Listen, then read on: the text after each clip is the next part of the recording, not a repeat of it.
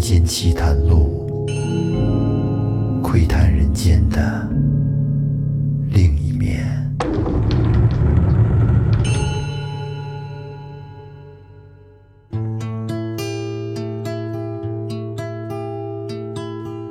举世茫茫了无休，几身谁是等夫？谋生尽作千年计，共到海大万古流。夕阳西下谁把守？东流逝水绝回头。世人不解苍天意，空是身心半夜愁。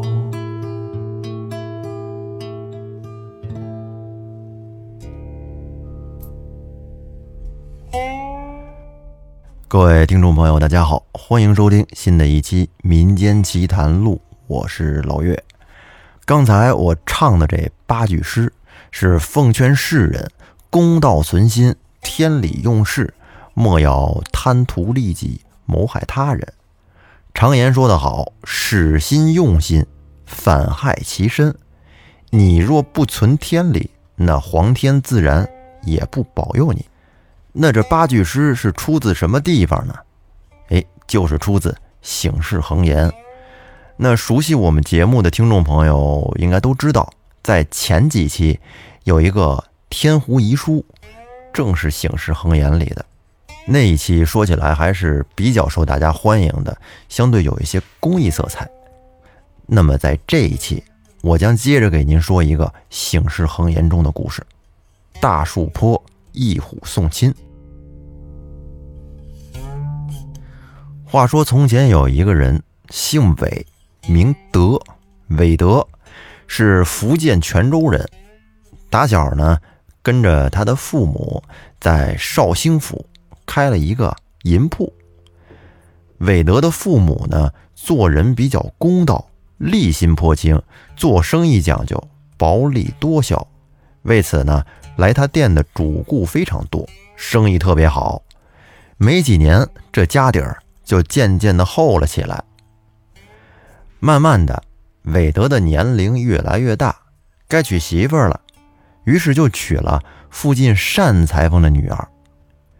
那单氏说起来长得不错，像本地的这些大户，有的情愿出百十贯钱想讨他做偏房，但是单裁缝不肯。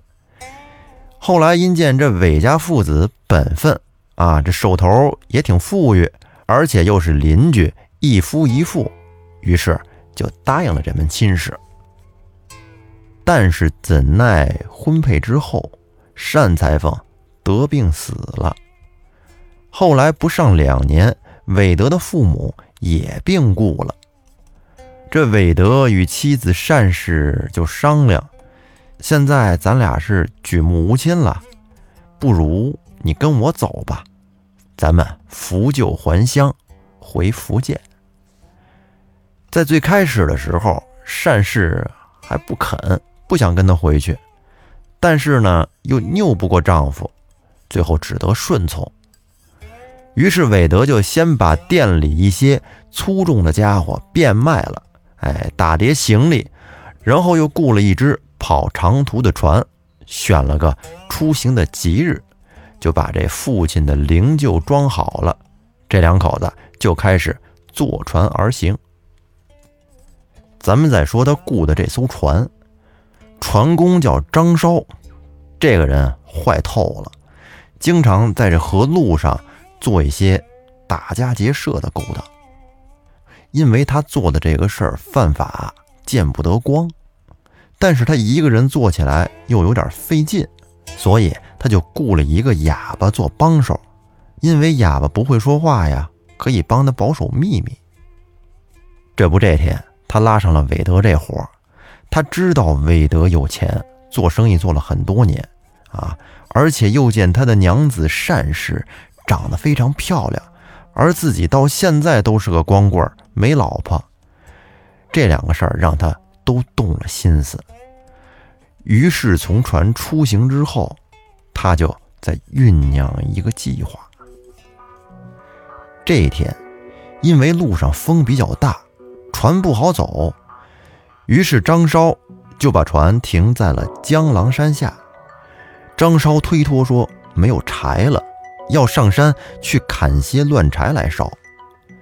但是这山中有大老虎，经常会出来伤人，哎，他一个人不敢去，便让韦德跟他搭伴一块儿去。这韦德为人比较实诚啊，他不知道这是一计，就随着张稍一块儿去了。这张稍带着韦德在树林里边，是故意弯弯曲曲的跟那绕。哎，这砍柴并不重要，重要的是引你到一个合适的地方。这不，给他引到了丛林深处。这会儿张稍环顾四周没人，正是下手的好时机。于是张稍从旁边的树上砍了一些树枝下来，叫韦德。跟那儿打包啊，把他都捆好。韦德也没多想，跟那儿低着头，只顾捡柴。不料这会儿，张稍从后边举起斧子，朝着韦德的后背就劈了下来。这一斧子正中他的左肩，韦德是哎呀一声扑倒在地。然后张稍又举起斧头，这第二斧朝他脑袋劈了下来。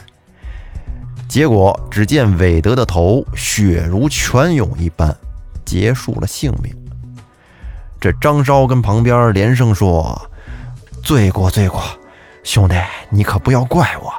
谁让你这么有钱，而且你媳妇又这么好看，我可就不客气了。明年的今日就是你的忌日，到时叫你老婆来给你烧纸，你就跟这儿安息吧。”说完。他把斧头插进了腰里，这些散柴也不要了，急匆匆的就飞奔回船。回到船上，单氏见张稍自己一个人回来了，就问他：“我丈夫在哪儿呢？”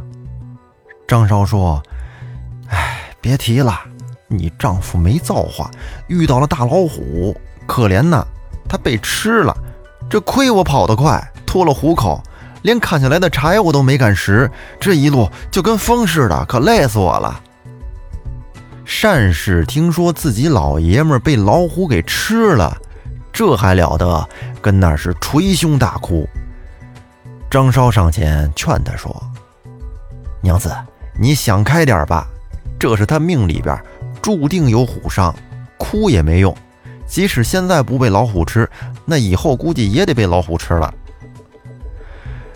这善氏是一边哭一边自己想：听说老虎是晚上才出山的，可这怎么白天里就出来伤人？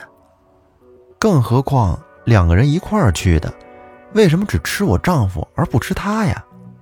而看他身上一点损伤都没有，这真是太奇怪了。于是善氏就对张稍说。我丈夫虽然被老虎叼走了，但是老虎一定会吃它吗？老虎也有可能会挑食啊。张稍说：“您想什么呢？这猫嘴里你都抢不出食儿来，更何况是老虎了？老虎吃人没听说挑食的。”善氏说：“话虽然这么说，但是奴家又没有亲眼看见。”哪怕他真的被老虎吃了，那也不可能全吃光呀，好歹得剩几块骨头吧。麻烦你引奴家一块过去，把骨头捡回来，也算表我夫妻之情。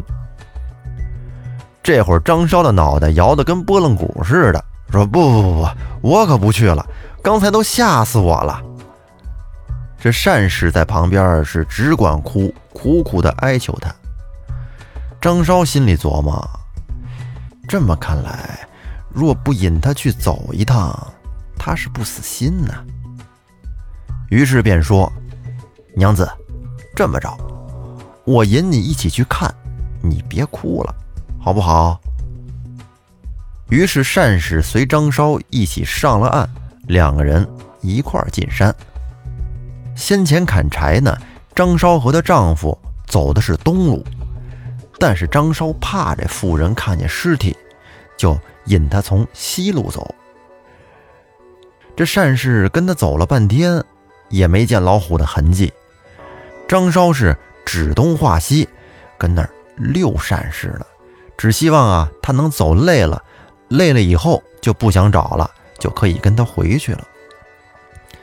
可是谁成想，单氏是一定要见到丈夫的骨血才踏实。张烧见单氏不肯回头，就撒了个谎，往前一指说。小娘子，可不能再往前走了。我告诉你，要是再往前走，前面可能会有老虎窜出来。这单氏抬头观望，才问了一声：“老虎在哪儿呢？”话还没说完，只听见树林中嗖的来了一阵怪风，忽然的就跳出了一只吊睛白额大虎，是不歪不正，朝着张烧就当头扑来。这张烧是躲闪不及，只哎呀叫了一声，就被老虎一口叼着背皮，跑到树林里边，独自享用去了。单氏被这大老虎惊倒在地，过了半天方回过神来。再瞧，身边已经不见了张烧，他知道张烧被老虎给叼了，于是便信了这山上真有老虎。这丈夫被虎吃了，看来此言不假呀。心里害怕，也不敢再往前走了，只得认着来时的旧路，一步一步的往回走。这刚走了一会儿，还没出山呢，他就见一个似人非人的东西从东路直接冲了出来。单氏还以为又是那只大老虎呢，自己叫了一声。我命休矣！于是便往后倒去。就在这会儿，他只听见耳边有人说：“娘子，你为何在这儿啊？”并且那人用双手来扶他。等单氏睁眼看的时候，发现这竟然是丈夫韦德。只见他血污满面，认了半天才认出来。您说了，这韦德刚才不是被张烧给？用斧子砍死了吗？原来韦德是命不该死，虽然他被斧子给劈伤了，一时间啊休克，倒在了地上。但是等张烧走了之后呢，他又醒了过来，这是挣扎起身，扯下了脚带，将头上简单的包扎了一下，便一步一步的出山来找张烧理论。这不还没出山呢。正好就遇到了单氏，而单氏听韦德说出了实情，方才明白这张烧原来这么坏呀！原来他欺心使计谋害她丈夫，假说有虎，反而后来被老虎给叼了去。这可真是神明遣来剿除凶恶呀！这夫妇二人是感谢天地不尽。后来回到船中。碰到了那船夫哑巴啊，跟那儿做手势，问船主怎么不回来。这韦德夫妇就跟他把这个事情的来龙去脉说了一遍。哑巴合着掌，看得出来很高兴。阿弥陀佛，上苍终于显灵了，除了这个坏人。而后来呢，韦德一路帮着哑巴一块儿行船，直到家中，后来将船给变卖了。造了一个佛堂给哑巴住下，是日夜烧香；而韦德夫妇则终身信佛。后人说起这件事儿，编了四句诗，是怎么说的呢？韦言有虎，原无虎。虎字张烧心上生。假使张烧心地正，山中有虎亦藏形。那说到这儿，这个故事就结束了吗？并没有，这故事还没开始呢。前面这些呀，只是一个序啊，一个引子，通过这个故事来说明老虎是百兽之王，至灵之物，有灵性，从而引出了下一个故事。那么在下一期，咱们将正式开始说一虎送亲。如果您喜欢听复古宇航员的民间奇谈录，欢迎您在节目下方可以多留言、多互动。同时呢，我们的专辑还有评分功能，那么希望您可以给《民间奇谈录》打一个五星十分。